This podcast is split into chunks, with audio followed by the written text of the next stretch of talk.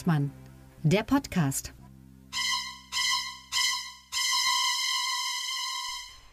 Einen wunderschönen guten Tag, guten Morgen, gute Nacht, wo immer ihr auch seid, wo immer ihr uns zuhört.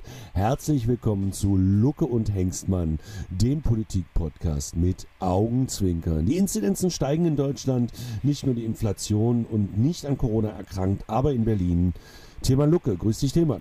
Hallo Sebastian. Und die Inzidenz von äh, Sebastians pro Quadratmeter in dem Raum, wo du gerade bist, ist auch auf 100% gestiegen, seit du da reingekommen so. bist. Äh, hallo Sebastian Hengstmann aus Magdeburg. Ich muss es dazu sagen, ich muss heute Abend tatsächlich einspringen, obwohl ich frei hätte, weil unser lieber Heiko äh, nicht ganz gesund ist. Und zwar so krank, dass er, also er ist quasi an zwei Strichen erkrankt. Ja. Und da Heiko ein vorbildlicher Mensch ist, verlässt er logischerweise das Haus nicht, obwohl man es ja theoretisch dürfte jetzt.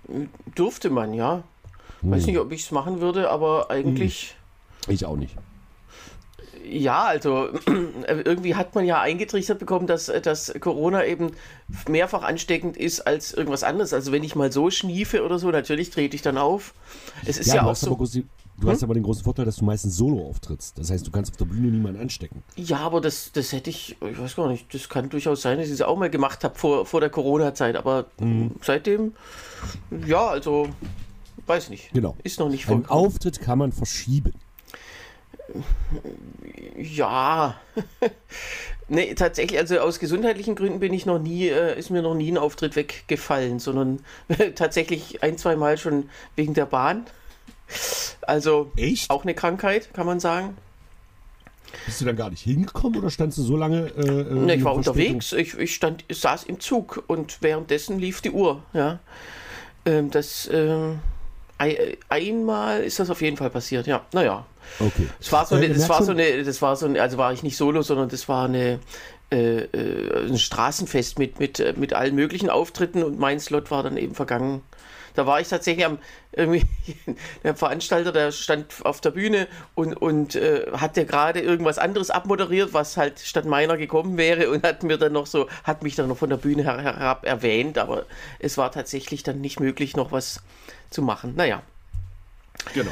Ihr merkt, das wird heute eine sogenannte, eine sogenannte Nabelschaufolge, wie ich das nenne, wo wir eigentlich mehr über uns als über die politischen Situationen in diesem Land reden. Es ist ja auch nicht so viel los. Wie gesagt, der Regierung fehlt immer noch 60 Milliarden, die sie nicht hatte. Die Ampel ist kurz vorm Platzen. Friedrich Merz hat gesagt, das Erste, was über die Klippe springen muss, ist die Kindergrundsicherung.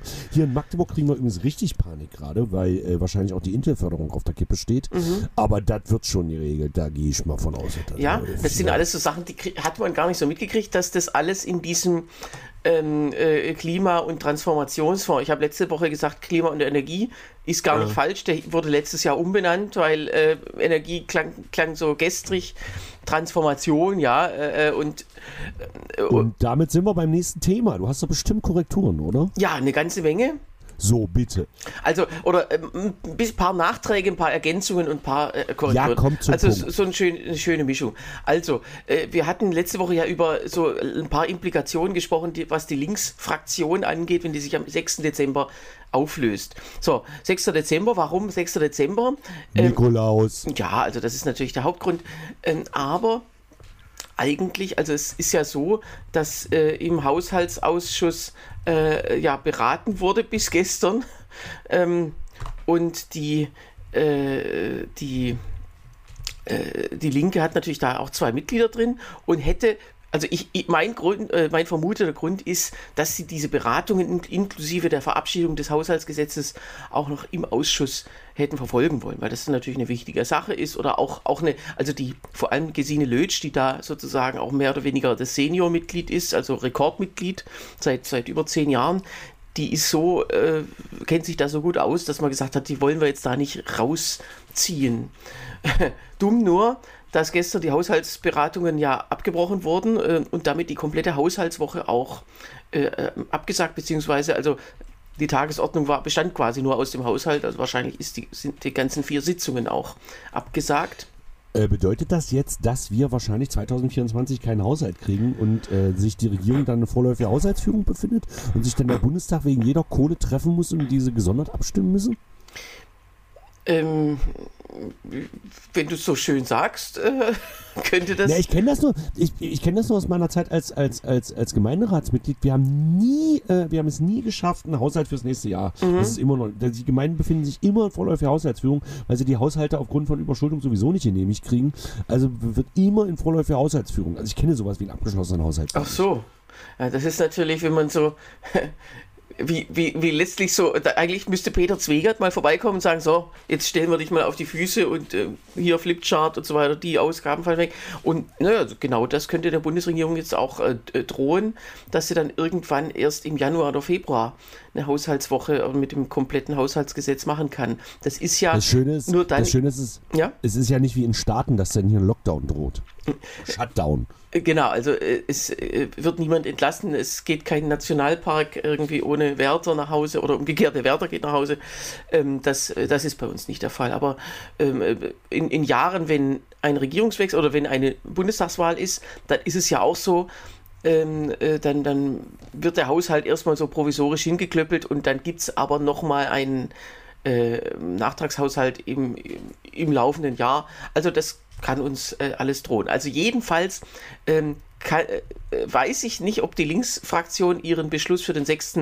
Dezember äh, jetzt noch äh, be äh, bewegt ähm, und ver verschiebt wahrscheinlich nicht. Und das würde dann bedeuten, dass die äh, Fraktion dann aus dem, aus dem Ausschuss rausfällt, was dann nicht so geplant wäre. Also das nur so als, als weitere Kuriosität, die damit mit beiden Dingen zusammenhängt. Ähm, zweitens hatte ich, äh, hatten wir gar nicht gesprochen, was mit der Bundestagsvizepräsidentin passiert. Das ist ja auch ein Thema, was wir quasi fast jede Woche oh, anschneiden. Da habe ich, auch, hab ich auch mehrere Nachrichten bekommen, dass wir dieses wichtige Thema vernachlässigt haben. Nein, habe ich natürlich nicht. Ja, also äh, äh, die ist ja gewählt für die ganze Wahlperiode. Petra Pau äh, für die Fraktion ausdrücklich. Also jede Fraktion stellt einen Vizepräsidenten äh, theoretisch sogar die AfD, falls sie das auch mal auf die Reihe kriegt. Ähm, und das. Das ist aber die Schuld der Altparteien. genau das ist die Schuld der Demokratie letztlich, dass sie keinen so. Vizepräsidenten haben.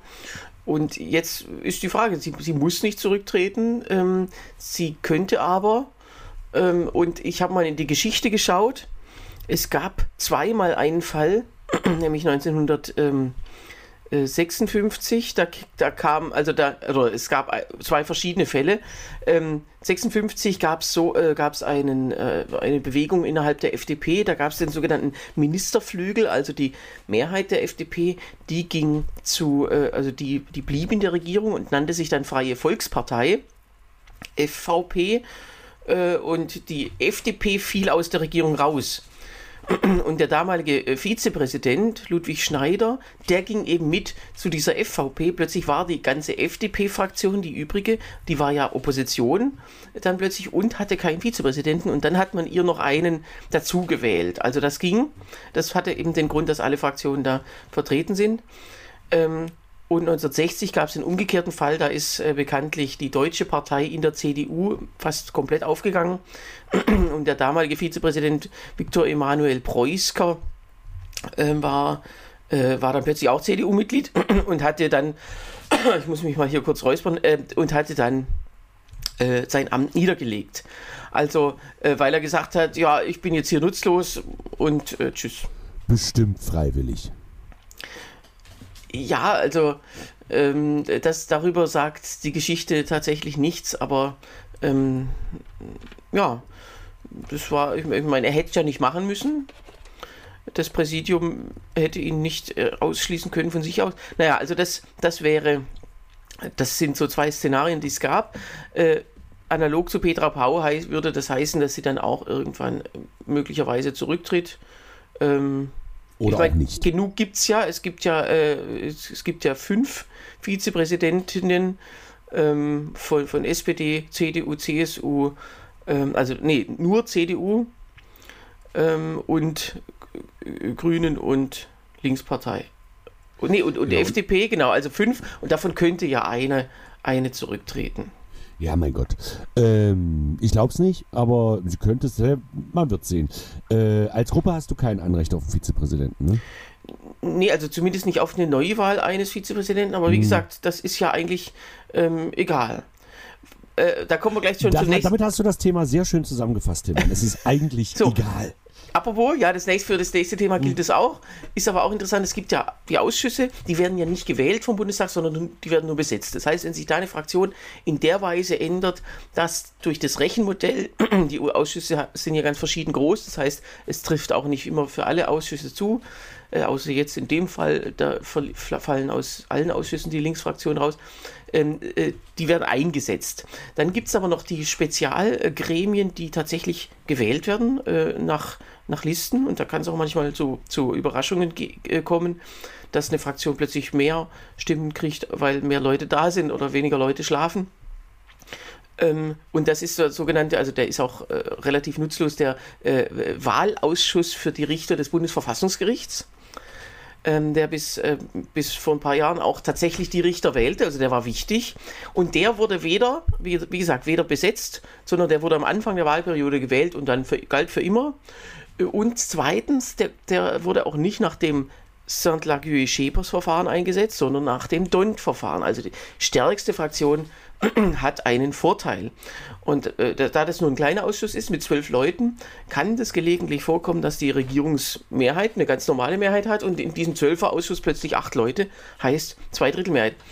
Guckt übrigens mal die Anstalt, die letzte. Da ist das sehr schön beschrieben, wie die Richter auf einmal besetzt werden können in diesem Bundesrichterwahlausschuss. Ja, also wie gesagt, das ist äh, der Ausschuss selber schlägt inzwischen nur noch vor. Eigentlich müssen die können die sich auch komplett auflösen, weil das machen eh die Parteien oder machen diese Leute, die halt von den Parteien dafür zuständig sind. Ähm, äh, Vorsitzende ist übrigens Renate Kühnast zurzeit. Naja, und, äh, und in diesem Zwölfergremium hat die Linksfraktion gar keinen. Das wollte ich jetzt einfach kurz dazu sagen. Da hat die gar keinen Vertreter, weil sie dafür zu Warum klein ist. reden wir dann darüber? Ich weiß es nicht. Äh, nee, weil ich tatsächlich mich auch damit kurz befasst habe, ganz kurz natürlich. Und, und dann muss jemand das natürlich auch mitteilen. Nee, und, und es ist tatsächlich interessant bei der Wahl, Anfang der Wahlperiode, das war übrigens am selben Tag, wo dieser seltsame Doppelhaushalt dann, äh, dieser, äh, der jetzt kaputt ist, beschlossen wurde, dann gab es ähm, plötzlich hat die, also die Linkspartei hat, hatte auch gar keine Liste für sich vorgeschlagen, hat äh, fast alle ihre Stimmen äh, der SPD zugeschustert, die dadurch einen Sitz mehr kriegte auf Kosten der Union. Und jetzt hat die SPD in diesem Zwölfergremium fünf und die Union nur drei Sitze, obwohl beide fast gleich groß sind. Das ist eben mit Auf- und Abrundung. Also, ähm, und, äh, und die Ampelkoalition hat tatsächlich jetzt die Zweidrittelmehrheit in diesem Richterwahlausschuss. Also die könnten. Sehr schön. das äh, ähm, steht steht die für dieses Jahr im Bundestag nicht an. Der Bundesrat ist für, muss zwei Richter neu wählen. Die machen das natürlich dann auf andere Weise, aber ähm, das nur so als kleines Nice-to-Know-Dingsbums.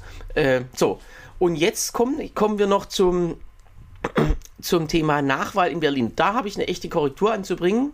Okay, Gott sei ähm, Dank ich hatte gesagt, es ist theoretisch möglich, dass die Linksfraktion dann komplett aus, Linkspartei dann komplett aus dem Bundestag ausfällt, weil die drei Direktmandate äh, davon eins gestrichen wird. Das ist falsch, denn also die Nachwahl, die wird wahrscheinlich am 11. Februar sein.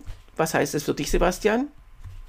Äh, Sonderfolge? Genau. Nein, also ich glaube, dass wir das dann nicht machen.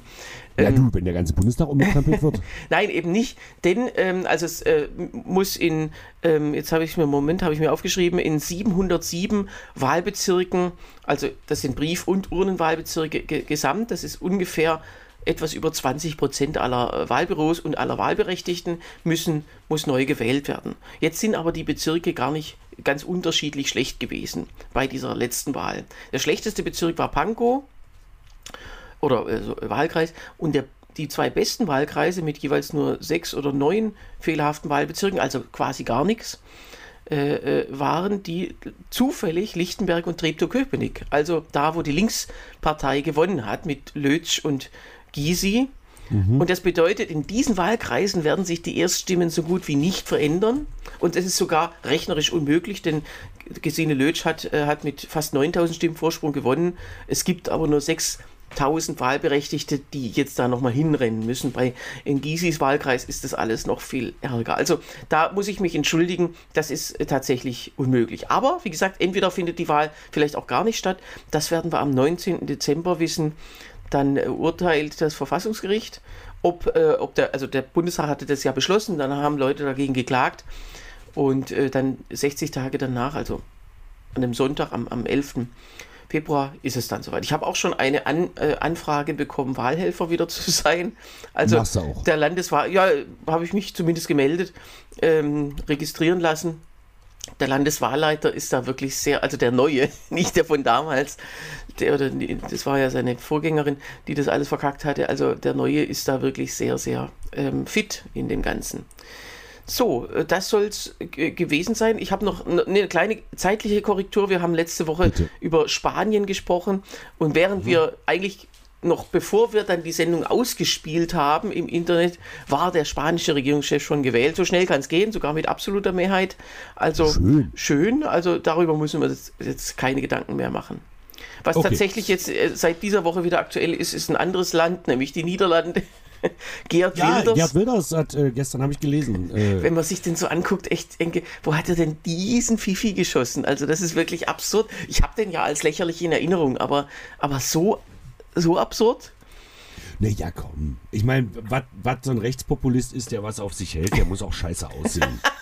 ja, aber seit, halt so. das muss man ja sagen, seit Johnson, Trump, Marine Le Pen und Gerd Wilders ist der Blondinenwitz international wieder salonfähig geworden. Naja, bei, bei Trump gehe ich eher von Orange aus. Der Oranginenwitz, ja. So. ja, jedenfalls, also äh, da ähm, ähm, stärkste Kraft, aber natürlich wahrscheinlich ohne Partner. Und, ähm, aber, nee, was ich jetzt noch mache, ist das Wahlsystem der Niederlande, denn du wirst dich wundern, das ist eigentlich, eigentlich vollkommen absurd, denn das niederländische Wahlsystem, stell dir mal vor, die verwenden das DONT-System, also das einfachste der Auszählungssysteme, und ja. weiter nichts. Da kriegen die Parteien einfach genau die Sitzzahl, äh, die ihnen zugerechnet wird. Es gibt kein 5%-Hürde, kein nichts. Also ich denke, man müsste die Niederlande eigentlich wegen fehlender Bürokratie aus der EU rausschmeißen. Ja, das Problem ist, das wird ja auch versucht, aber man scheitert an der Bürokratie. Genau. Aber es führt natürlich dazu, um führt natürlich dazu, dass 15 Parteien jetzt im Parlament sitzen. Äh, ja. Ja, was ich ja von vornherein gesagt habe. Ich bin ja ein großer Freund der 5%. Wenn es mal gar keine politischen Themen gibt, dann diskutieren wir das mal aus. So, so Sebastian, heute, jetzt hast hab, du endlich das Wort. Entschuldige ja, ich habe ein anderes Thema und zwar äh, über Moritz Neumeier haben wir, glaube ich, schon mal gesprochen. Zumindest haben wir ihn beide schon mal mehr oder weniger kennengelernt. Kabarettist und Stand-Up-Comedian äh, aus Schleswig-Holstein. Äh, war mal in Cottbus äh, mit seinem damaligen ähm, Kompagnon Herrn Dietrichsen, bildete das Ensemble-Team und Struppi, die sogar 2000 17 oder 18 den deutschen Kleinkunstpreis, äh, also diesen Mainz-Förderpreis da kriegten. Und der ist jetzt wohl der beste Freund von Till Reiners. Und der war zu Gast in Till Reiners Happy Hour in der letzten Sendung. Könnt ihr an der ARD-Mediathek Folge 19 gleich der erste Gast. Und da äh, sagte Herr Neumeier, jetzt ist das wieder weg, kleinen Moment. Folgendes. Okay, wenn also wenn man jetzt davon ausgeht, dass wirklich 300.000 eigentlich abgeschobene AsylbewerberInnen jetzt uns die Zahnarztplätze wegnehmen, dann wäre das ja so, dass wenn die zu den 30.000 Zahnarztpraxen gehen, gingen, ne, dann wären das ja pro Praxis einfach 10 Termine im Jahr. Das ist ja jetzt einfach Mathe. Wenn man dann also sich darüber aufregen möchte, dass nur so eine ganz kleine Gruppe von Menschen, nur so ein winziger Teil von der Gesellschaft, das Geld von den Krankenkassen und die Wartezimmer und die Terminlisten völlig überdurchschnittlich strapazieren und was dagegen tun möchte, dann musst du ja nicht noch mehr Menschen schneller abschieben, sondern einfach Deutsche über 70, dass du die einfach tötest. So. Erstmal, Punkt 1, äh, meine persönlichen Sympathien für Moritz Neumeier halten sich in Grenzen, zumindest so wie ich ihn mal kennengelernt habe. Das ist ein wirklich guter Gag. Also der ist wirklich gut. Tiermann hat im Vorgespräch schon gesagt, zu lange vorbereitet, aber ich glaube, das braucht es auch. Also da stecken ja ungefähr 17 Ebenen. Ja, aber äh, man könnte natürlich auch unterwegs noch zwei, drei andere Gags machen. In der einen Minute, wo er das alles ja. aufbaut.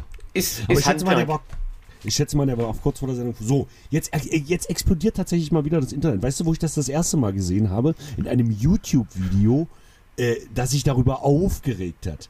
Wo, worüber haben die sich übrigens als erstes aufgeregt? Äh, dass er AsylbewerberInnen sagt. So, sehr gut. AsylbewerberInnen. Darüber haben sie sich als erstes aufgeregt. So, jetzt zum Beispiel, jetzt bloß, bloß mal Redaktionsnetzwerk Deutschland habe ich jetzt hier kurz offen. Schreibt das der Kabarettist oder schreiben sie Comedian? Nee, sie schreiben natürlich Comedian. In dem Fall schreibt man ja nicht Kabarettist. Ist ja ein Comedian in dem Fall. äh, sich darüber aufregt, dass er Deutsche über, statt Menschen abzuschieben, könne man Deutsche über 70 einfach töten. Und dann boah, wie kann man, das ist Menschenverachten und boah, es stand, ich komme überhaupt nur deswegen drauf, weil es sogar in meiner Heimatzeitung auf der Meinungsseite ganz, also groß unten ein Artikel darüber war. Das heißt, das Ding, also geht jetzt nicht so viral, dass jetzt sich jeder über Moritz Neumeier aufregt, was ihm ja zu wünschen wäre, aber ich möchte gerne mal mit dir jetzt, und wir haben jetzt noch ungefähr zehn Minuten. ähm, Falls mir nicht noch was einfällt, was so, letzte Woche schief lief. So, ähm, mal darüber reden, was darf Satire, was darf Satire nicht. Also das will ich jetzt nicht bis ins Letzte ausdiskutieren, aber entschuldige mal, ist das was, worüber man sich aufregen sollte? Ja, also mich überrascht ja nichts mehr, aber das, ist, das gehört zu diesen Bullshit-Debatten, wo dann, wo dann in den Artikeln steht ja drin, er habe es gesagt. Und genau. äh, dass da natürlich andere Regeln dafür gelten, als wenn, wenn jemand auf einer politischen Rede oder beim Wahlkampf oder irgendwo in, im Rest des Fernsehens oder im Rest des Internets irgendwas sagt ähm, oder sozusagen ernsthaft, ohne Ironie sagt, dann ähm, was soll man da noch dazu sagen? Ja, also, weil das ist so, also, er fordert auf, Menschen über 70 zu töten. Genau, das hat er ja nicht mal. Er hat es ja nicht mal ironisch aufgefordert, sondern er hat nur zwei Möglichkeiten aufgezeigt. Genau. Ja, da könnten wir sie einfach töten. Äh, also, er hat nicht, Hast nicht mal gesagt, töten. Gesessen? Hast du schon mal drüber nachgedacht? Dass ich dem Nebensitzer, der über 70 ist, ja, also. Du musst nicht drauf antworten. Sonst gibt es jetzt richtig Ärger wieder. Mhm. Ähm, ja, also es ist im Grunde äh, absurd und ähm, man kann sich ja über alle möglichen, man kann wirklich sagen, mancher Gag ist vielleicht manchmal geschmacklos. Und wie, ich stimme dir zu, dass Moritz Neumeier jetzt nicht mein Kabarettist der Wahl ist, weil er auch einfach, äh, er ist halt extrem vogue und äh, die meisten Gags äh, also er würde, er würde wahrscheinlich äh, über, viel, über viele Menschengruppen keine Gags machen, einfach weil er sich das verbietet, weil, weil ihm das seine Religion quasi verbietet. Äh, und und manchmal langt er auch ein bisschen daneben, das muss man einfach wirklich sagen. Also er hat ja mal, äh, er hat ja mal gesagt, dass äh, äh, rechte Gewalt und linke Gewalt miteinander zu vergleichen, das verbietet sich einfach. Das stimmt im gewissen Sinne, weil rechte Gewalt ja einfach wirklich wesentlich so, er sagte, rechte Gewalt richtet sich gegen Menschen, linke Gewalt richtet sich gegen Autos. Das stimmt nicht ganz, ja. weil auch linke Gewalt kann sich gegen Menschen richten. Aber auch das ist ja wieder eine satirische Überhöhung. Also es stimmt schon irgendwie, dass wenn in Berlin die SUVs angezündet werden, sind das eher keine Nazis. Äh, ja, also letztlich ist es ja eine Verharmlosung, als ob das jetzt nicht schlimm wäre, dass da Autos angezündet werden, können ja auch Menschen davon gefährdet sein und so weiter. Und es gab in Leipzig den Prozess gegen die Linksextremistin, die Nazis zu Hause besucht und verprügelt hat. Oder äh, scheinbare teilweise. Es gab, teil, teil, es gab einen, der nachweislich keiner war, der aber so aussah oder was auch immer. Also das ähm, äh, gibt es halt schon, aber natürlich die Masse macht's und äh, da, da hat man dann schon, oder beziehungsweise wenn man die Totenzahlen von Links- und Rechtsextremismus zusammenzählt, da hat man die 50 der RAF und dann hat man ungefähr äh, im, im, im sechs-, siebenfachen Bereich hat man die der, äh, der Rechtsextremisten seit, seit dem, also nach, in der Nachkriegszeit. Ja, aber um jetzt nochmal zum Thema zurückzukommen. Es ist ja so, wir sind, also normalerweise, ich habe hier gerade was aus der ARD-Mediathek vorgespielt. Ich glaube, rein rechtlich würden wir richtig Schwierigkeiten kriegen, wenn wir nicht bloß 24 Hörer hätten, also HörerInnen. Insofern ist das okay. Aber denkst du manchmal darüber nach, ob du einen Gag auf der Bühne wirklich machen kannst? Aus ähm, Angst vor Shit und ein Shitstorm beläuft sich bei uns beiden auf ungefähr zwölf Leute. Das darf man bitte nicht vergessen. Ja, ja aber zumindest auf die, die im Saal sitzen. Also das, genau. äh, da, das wird ja nicht aufgezeichnet genau. äh, oder nirgends sozusagen kein ähm, wahrscheinlich nicht mal, wenn eine Presse jetzt drin sitzen würde und eine Rezension schreiben würde, wahrscheinlich würde es nicht mal dann ähm, groß werden, sondern dann wird dann irgendwie, ja, manche Gags waren geschmacklos oder was auch immer steht dann mhm. drin und ähm, also das, ein Shitstorm ist nur in Massenmedien möglich, also im Fernsehen genau. oder Internet. Aber würdest du, also, äh, äh Entschuldigung, wenn ich jetzt nochmal abschweife, ich glaube, ich habe heute mal den höheren Redeanteil, egal. Ähm, das, da musst du noch viel reden. So, Bastian Bielendorfer, äh, auch, sagt ja auch was, ne? Mhm. Der hat jetzt die Köln XXL Comedy Night moderiert, nur für alle, die das nicht kennen. Das ist also das Hauptding, es ist, kommt vom Köln Comedy Festival und die, die, äh, das Hauptding ist in der Lanxess Arena. Das ist eine riesengroße Mixshow vor 14.000 Leuten. Ich glaube, Tilman und ich haben insgesamt zusammen in unserer gesamten Karriere noch nicht vor 14.000 Leuten gespielt. Ähm, insgesamt über die letzten 20 Jahre? Ich überlege. Ja, auf jeden Fall. Ja. Also ob die alle verschieden waren oder ob, äh, ob Stammgäste, so, ja. weiß ich nicht. Das genau. müsste, müsste, man mal, äh, müsste man mal nachträglich alles aufdröseln, aber das machen wir heute nicht. Genau, und das wird sogar auf YouTube äh, äh aus ähm, von MySpace, also MySpace ist ja de, de, von, von äh Brainpool, das Schlimmste, was es gibt an Comedy. Egal, äh, egal. Brainpool ist halt, äh, war, in, egal.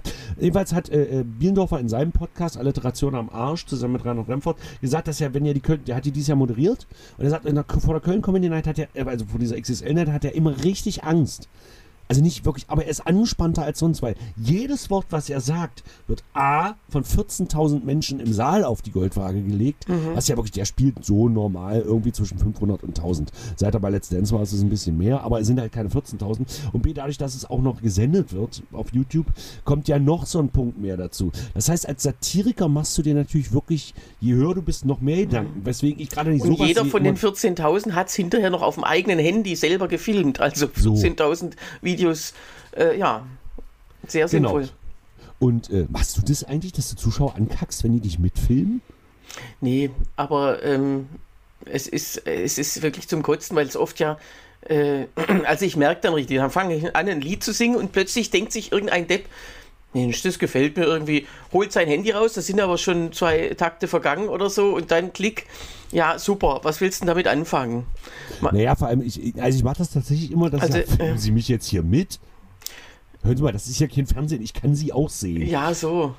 Eigentlich also, müsste man es, weil das ist einfach, also ich, ich gucke dann vielleicht ein bisschen länger hin, äh, und, aber das nehmen die nicht als Aufforderung, dass irgendwas mit ihnen ist. Also das ist ja so, wenn ich jetzt jemanden ganz genau angucke, dann denkt er, äh, ah, habe ich einen Popel hier oder ist irgendwas, ja, äh, ist was mit mir. Aber so ein Zuschauer, der ja überhaupt nichts mehr fühlt, sage ich jetzt mal, der irgendwie mhm. denkt, ach ja, geistiges Eigentum hatte ich selber noch nie, also gibt es auch nicht, filmt einfach genau. los äh, und hat da auch oft auch so einen leeren Blick, weil er ja selber die Tätigkeit erfordert ja eine gewisse, einen gewissen ähm, äh, Arbeitsspeicher und, und ähm, da kann er mir halt nicht zuhören. Und äh, ja, also ich, das bringt einfach gar nichts, da hinzuschauen. Eigentlich müsste man auch mal wirklich was sagen und sagen, so, ähm, ja, also ich, sag, ich versuche es immer auf die scherzhafte Art und Weise und wenn sie es dann gar nicht begreifen, kriegen sie ein paar in die Fresse. So. Aber um jetzt mal zum Thema Neumeier zurückzukommen. So, also äh, zum Beispiel der österreichische, der österreichische, also Rentnerverband kann man sagen, der Verband der Pensionisten hat sich darüber beschwert, dass das menschenverachtend ist. So. Wieso ist es 70 also Deutsch über 70-Jährige zu töten? Wieso ist das menschenverachtender, als Flüchtlinge wieder abzuschieben? Also die sterben ja da auch, sonst werden die ja nicht geflüchtet. naja, also so gesehen, äh, so kann man es auch wieder nicht sehen. Ja, natürlich nicht. Satire. äh, nee, und also. Äh, aber das heißt doch, dass der deutsche Rentner schon mehr wert ist und der österreichische. Ja, aber da lassen wir, würden wir uns ja jetzt auf, auf die Echtheit dieser Aussage einlassen und das, die genau. stimmt ja nicht, ja. Das genau. ist ja nicht echt. Und also er hat ja einfach nur auch, er sagt ja selber, es ist einfach Mathe. Ja, also die Hauptaussage ist, äh, man, man, muss sozusagen ein bisschen nachrechnen, bevor man so ein Argument bringt. Und es kann ja durchaus sein, dass Friedrich Merz mal mehr als fünf Minuten im Wartezimmer saß und dann wütend war als Privatpatient. Das glaube ich nicht. Ich glaube tatsächlich, dass es an ihn rangetragen worden und er hat gedacht, oh geil, geil, geil, geil. Geil, geil ein Fettnäpfchen, da kann ich wieder reinhupsen. Er hat gedacht, oh, das ist ein schönes populistisches Argument. Und äh, sagen wir mal so, wir machen es ja wirklich auf der Bühne. Wir machen es ja wirklich auf der Bühne und sagen auch, Friedrich Merz hat gesagt, dass wir, und du glaubst nicht, wie viel zustimmen ist. Also wenn genau. Wir genau, wir zitieren es ja einfach nur. Aber das sind ja auch dieselben Zuschauer, die sich dann wieder aufregen. Die, ZuschauerInnen. Genau, äh, also die, die Leute, die auch eure Aus, also euer Zitat, ihr, ihr sagt erwartbar was gegen Friedrich Merz, müsst aber vorher das Zitat bringen und dann kommt, genau. Also da, da, da weiß man einfach nicht, ob das Kabarett wirklich das Richtige für diese Leute ist. Aber sie sitzen nur mal drin. Ja, doch. Äh, und sie haben Geld bezahlt, also können sie gerne kommen. Ja, das, das merke ich halt auch manchmal, dass man, wenn man die bestimmte Themen anschneidet, dann kommt sofort sowas wie, dann assoziieren die irgendwie was, was ihr an ihrem Stammtisch quasi gesagt wurde. Ah, früher, als es hieß Ursula von der Leyen, da kam immer aus dem Publikum irgendein sehr schlauer und sehr origineller Mensch, der dann rief, Flinten-Uschi! Wo ich denke, ja, man kann auch Kanonenursel sagen, das habe ich immer gesagt. Stattdessen. Oder Wummen-Wummen hast du gesagt. Das finde ich super. Das finde ich super. Das ja. ist der Best Aber da muss ja auch um sieben Ecken denken.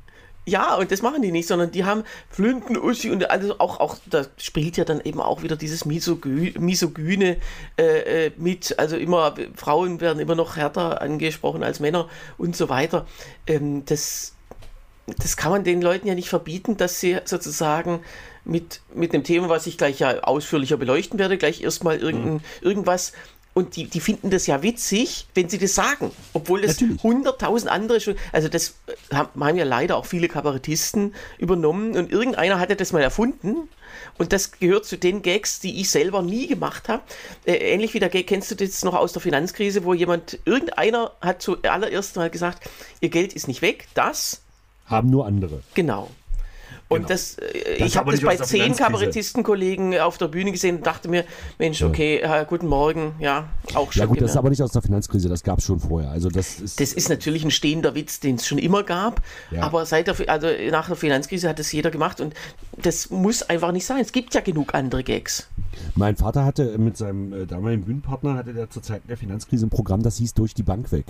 Das fand ich, fand ich die Titel ja, ich sehr schön. Das stimmt. Ja. Ähm, um jetzt nochmal auf den Kollegen Neumeier und was darf Satire und überhaupt. Also jetzt mal ganz ehrlich, wie, also ich weiß nicht genau, was mich aufregt. Ich glaube, dass so viel darüber berichtet wird. Das ja, ist klar. ein Gag in einer Satire-Sendung. Also, sprich, ich habe dann wirklich angefangen, meinen eigenen Beruf zu hinterfragen. Darfst du jetzt auf der Bühne gar nichts mehr sagen? Ich meine, wenn ich mit Tobi und Heiko im, im, im, im im Podcast bin oder irgendwas ist und es kommt das Thema auf, auf dunkelhäutige Menschen zu sprechen oder auf People of Color, dann gucken sich immer beide an, oh Gott, gleich sagt er wieder Neger.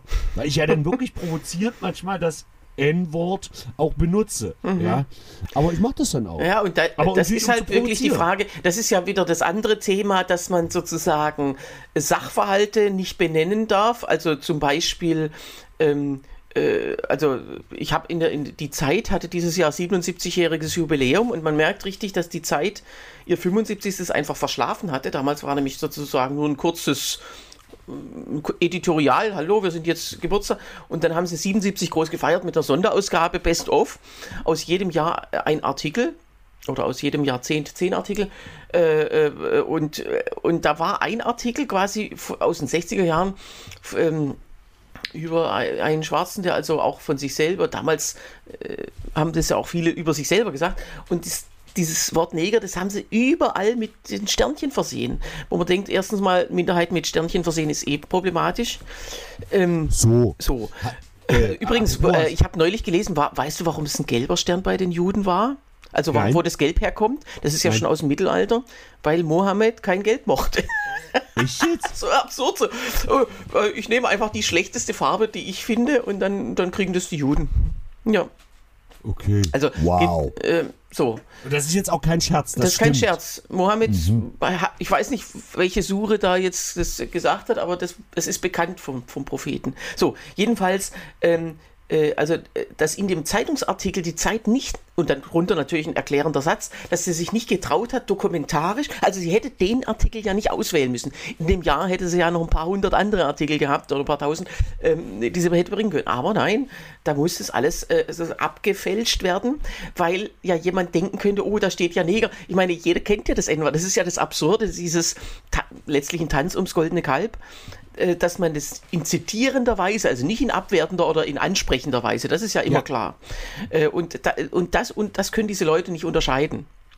Und genauso ist es bei, bei Ironiewitzen, also bei, bei Witzen, die sozusagen auf, auf äh, ihre Komik aus Ironie beziehen oder aus, ja, auch eine gewisse, gewisse Krassheit natürlich auch mhm. zur Komik beiträgt. Ähm, mit solchen Leuten muss man doch nicht reden, die die das Prinzip nicht anerkennen. Also dann muss man sagen, okay, ja. dann, ist, dann, dann machen wir gar keine Comedy mehr, dann sind genau. wir jetzt Afghanistan äh, äh, und, und dann ist aber alles ernst gemeint, so wie wir sagen. Wenn wir genau. diesen Staat haben wollen, gern, es gibt genau. einen Modellstaat ein paar tausend Kilometer weiter östlich. Genau. Ja, so. Ja, ein paar tausend, also du musst eigentlich nur 1000 Kilometer weiter östlich gucken. Stimmt. Geht das schon los. Ja. Also, also ich, klar gibt es in Russland noch Satire, aber ich hab, bin ja in einem, ich bin ja äh, als Sohn eines Satirikers in einer Diktatur aufgewachsen. Mhm. Auch da war Satire möglich, und, aber auf einem sehr, sehr, sehr, sehr subtilen Niveau. Und das war in der DDR tatsächlich, bloß mal so als, als kleiner Ausflug noch, das war in der DDR tatsächlich noch freier als in anderen. Mein Vater hat mir erzählt, er hat den tschechischen Kollegen, der war, der war Dompteur oder äh, Quatsch, äh, Jongleur oder so. Er sagte immer, ah, ihr, ihr, ihr, ihr in der DDR, ihr, ihr dürft auf Biene alles sagen. Ihr dürft alles sagen. Wenn ich sage äh, in Prag auf Biene, das ist eine Zigarre, kommt sofort Staatspolizei, sagt, wieso sagst du Zigarre? Was meinst du mit Zigarre? Und das stimmte. Also das war in Polen und in Tschechien und in den anderen Staaten des sogenannten Ostblocks ähm, war es natürlich noch viel rigider. Nee, nee, nee, nee, stopp, stopp, stopp. In Polen auf Polen lasse ich nichts kommen. Ähm, äh, Polen war immer, es gibt da den berühmten Witz, dass ein Hund, dass sich zwei mhm. Hunde an der deutsch-polnischen Grenze treffen. Achso, er wollte mal bellen oder was? Genau, dann, warum willst du rüber zu uns? fragt der, ja. äh, fra fragt der, ähm, äh, fragt der ähm, DDR-Hund den polnischen, sagt der polnische, mhm. ich möchte endlich mal wieder richtig fressen. Mhm. Weil in Polen gab es, also ja. vor allem zur Zeit des Kriegsrechts, gab es einfach nichts. Äh, äh, und umgekehrt sagte der polnische Hund, ja, warum willst du zu uns? sagt der DDR-Hund, ich will mal wieder richtig bellen. Ja, wobei das aber auch mehrere Ebenen hat. Man könnte auch sagen, dass in die Richtung keiner flieht, aber egal. Ähm, mal zum Thema zurück. Äh, Apropos, nee, ich wollte noch sagen, also zum The Thema Kabarett in der DDR, ich wollte nur kurz erinnern, am, äh, ab dem 22. Dezember kommt ja die Folge von Eine Stunde History raus, äh, wo Dr. Jürgen Klammer, Kabaretthistoriker, unter anderem, also geht ja, die Folge geht ja über die Insulaner, aber Jürgen Klammer wird auch interviewt zum Thema Kabarett in der DDR, Zensur und so weiter. Vielleicht eine Empfehlung. So. Wo? Äh, Im Deutschlandfunk Nova oder auf, also auf dem Internet des Deutschlandfunk Novas. Also Audiothek nennt sich das. Ja. Genau. ähm, dann kann ich vielleicht auch gleich noch hin. Am 30.12. werden mein Bruder und ich bei MDR Kultur oder früher MDR Figaro eine Stunde lang äh, interviewt. Das heißt, wir müssen dafür extra nach Halle fahren. Was ja für Magdeburg an sich schon ein Schicksal ist. Das Problem ist, die Sendung ist von 11 bis 12 und wir müssen um drei wieder im Kabarett sein und müssen da spielen. oh, wir haben Schneits an dem Tag. Oh. Hoffen wir auf den Klimawandel. Um ja. zum Thema zurückzukommen, Kollege Neumeier. Also, erstmal ganz kurz der Gag. Wir müssen über 70-Jährige töten. Ich würde das ganz, Kerzen, ganz kurz nur noch mal aufdröseln. Er sagt, wenn wir die abschieben, damit wir Zahnarzttermine kriegen, äh, könnten wir ja auch über 70-Jährige töten, so nach Motto, das wären weniger. Könnten. Er sagt nicht, wir sollen. Wir könnten. Ja. So. Es ist natürlich alles wieder die Aussage, ähm, es ist, also das ist, das nervt mich halt wirklich in den letzten Wochen, dass, also ganz Deutschland redet über, über diese, äh, ja, Abschiebungen oder was auch immer. Und dann gibt es halt immer die, die sagen, es ist nicht so schlimm. Also so diese Wir schaffen das Fraktion, die einfach die Augen zumacht vor diesem ganzen, ähm, äh, also sozusagen auch vor der Mathematik. Also es ist ja so, wenn jedes Jahr ein paar hunderttausend Leute kommen und davon werden, sind welche ausreisepflichtig, reisen aber nicht aus. Äh, die anderen bleiben ja sowieso meistens. Ja. Also es ist ja nicht so, dass Asyl oder Flucht temporär ist, sondern äh, unausgesprochen gilt es quasi äh, auf unbestimmte Zeit. So, jetzt haben wir Mathematik, also kommen immer da welche dazu, müssen eigentlich welche raus, bleiben aber. Dann, das heißt, jedes Jahr gibt es ja mehr, die eigentlich ausreisepflichtig sind, die aber nicht äh, ausreisen. Und genau. dass das irgendwann zu einem Problem wird, weil einfach die Relation der, äh, oder weil, es einfach immer mehr werden, die, die also dem Arbeitsmarkt auch nicht zur Verfügung stehen, könnte das man jetzt sagen. Das ist das Hauptproblem? Ja, könnte man jetzt sagen, ja, okay, wir, wir, lassen, wir, wir lassen die Ausreisepflichtigen jetzt arbeiten. Ähm, das kann man im Extremfall machen, aber ein Arbeitgeber, wenn er die Wahl hat, würde natürlich jetzt sagen, lieber sage ich, lass lieber jemanden arbeiten, der der nicht hier rausgezogen werden kann jeden Tag. Ja, jetzt möchte ich aber ganz kurz als Arbeitgeber, der ich ja auch bin, mal ganz kurz sagen, das ist mir scheißegal. Ja, grundsätzlich in der heutigen inzwischen. Situation schon, aber also immer zu denken, es ist doch alles kein Problem und dann kommen eben diese Traumtänze, wir hatten ja neulich auch das Interview mit der grünen Jugend, wo es einfach, äh, die überhaupt keinen Gedanken daran verschwendet haben, dass Soll irgendwelche Kommunen oder Landkreise... Soll ich ganz kurz eine Pause machen, dass du dich übergeben kannst? Oder, äh? äh ja, das habe ich vorhin schon mal vorsorglich äh, äh gemacht. Ähm, dass irgendwelche Kommunen oder Landkreise, die man ja wahrscheinlich eh verachtet, ähm, äh, damit ein Problem haben und, und in diese Kerbe haut es eben. Der sagt nicht 300.000 äh, Ausreisepflichtige. Ähm, da, da ist ja irgendein Zustand, den weder die noch der Staat wollen kann. Also entweder, sie müssten ja eigentlich zum Ziel haben, nicht mehr ausreisepflichtig zu sein. Genau. Äh, naja, das, das, das, das Problem ist halt, worauf, und das ist jetzt wieder die vierte Ebene dieses mhm. Gags. Es, es geht ja nicht um, also es geht ja nicht darum, ob die ausreisepflichtig sind oder nicht, darüber kann man diskutieren. Und wir könnten das Thema jetzt auch noch vertiefen, dass man sagt, müssen die wirklich gehen und wo kommen die her und das Ganze diskutieren. Sondern es geht einfach um die geringe Anzahl. Friedrich Merz hat gesagt, Schuld, dass wir keine Termine mehr beim Zahnarzt kriegen, sind die Flüchtlinge, sind ja. die Ausländer. Wenn man es mal ganz kurz runterbricht. Und er hat gesagt, nein, es ist nicht schuld, es sind die über 70-Jährigen. Die blockieren letztendlich. Stimmt auch nicht, es sind zahlenmäßig aber mehr. So, und warum muss meine Volksstimme so eine Aussage in einer Satiresendung auf Dreisat, ich glaube, Tyrannas Happy Hour hat eine Einschaltquote von, weiß ich nicht, 10%, aber nach 10 Tonnen Holz schalten. Also, äh, es interessiert nicht mal jemand. Also, warum mir auch die NPD im zweiten Anlauf nicht verboten wurde, weil sie keinen mehr interessiert. Warum muss meine Volksstimme sowas abdrucken? Das ist Satire.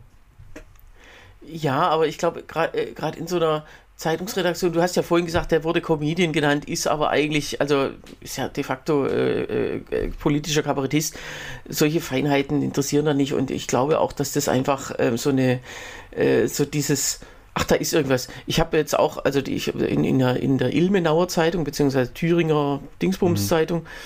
da stand ja die Ankündigung von diesem, von dieser Podcast-Aufzeichnung über die Insulaner und die Überschrift ja. war, äh, Kabarett parodiert die Westberliner, wo man denkt, ja, okay, das war in Westberlin, mhm. aber die Hauptzielscheibe war natürlich der Osten und die, West und die westdeutsche Regierung, also die Westberliner. Was heißt parodiert? Es gab natürlich Typen, ähm, also in, in, in bis, gewissem Sinne stimmt es schon, aber das war im Grunde voll komplett daneben. Da hat irgendeiner sozusagen sich aus dem Text von dem er keine Ahnung hat, eine Überschrift gebastelt, weil das macht ja oft eben äh, jemand anders, also der, der, Text kam ja von der Redaktion dann, äh, von, äh, von der Deutschlandfunk-Redaktion.